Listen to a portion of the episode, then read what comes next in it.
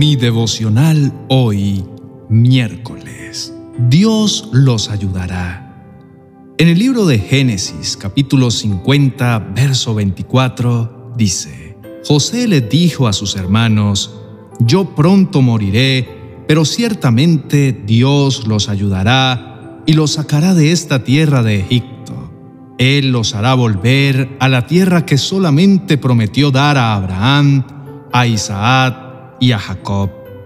Te invito a reflexionar en esto. Quizá en este momento piensas que esas promesas que un día Dios te hizo ya no llegarán a cumplirse, pues ya ha pasado demasiado tiempo y ni siquiera ves que al menos algo cambie en tu vida, o por lo menos se torne un poco más estable o de un tono claro. Por el contrario, notas cómo pasan las horas, los días y hasta los años, y las circunstancias siguen igual o en peor estado que antes. Y hasta has llegado a pensar que Dios nunca te ha escuchado, aunque te has arrodillado, has clamado, suplicado, llorado y te has quejado tanto que Dios decidió tapar sus oídos para no oírte y se ha olvidado de ti. Pero en este día quisiera alentarte. Vengo para animarte y recordarte que aunque la promesa se tarde, aunque no veas salir el sol, aunque te veas a kilómetros de distancia de tus propósitos, aunque te sientas en un lugar que no es el tuyo y has salido de tu zona de confort y del lugar al que perteneces, tienes que saber que aquel que te hizo la promesa es fiel y nunca te mentiría y por encima de todo pronóstico, de todo tiempo, de todo espacio, de todo camino escabroso, de toda distancia o lugar, Él la cumplirá.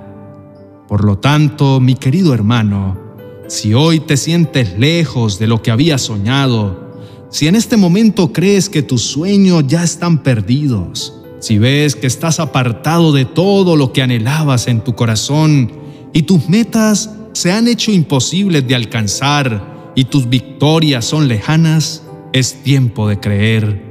Es el momento de confiar en que Dios te ayudará y te sacará de ese lugar de desolación y esclavitud y te hará regresar de nuevo a la tierra prometida, a ese lugar donde tanto has anhelado, a esa tierra donde hay abundancia de paz, donde sobra y abunda el amor y la tranquilidad donde no hay dolor ni tristeza, donde Dios entrega victorias en tus manos y es la tierra que Dios mismo te ha prometido. Oremos.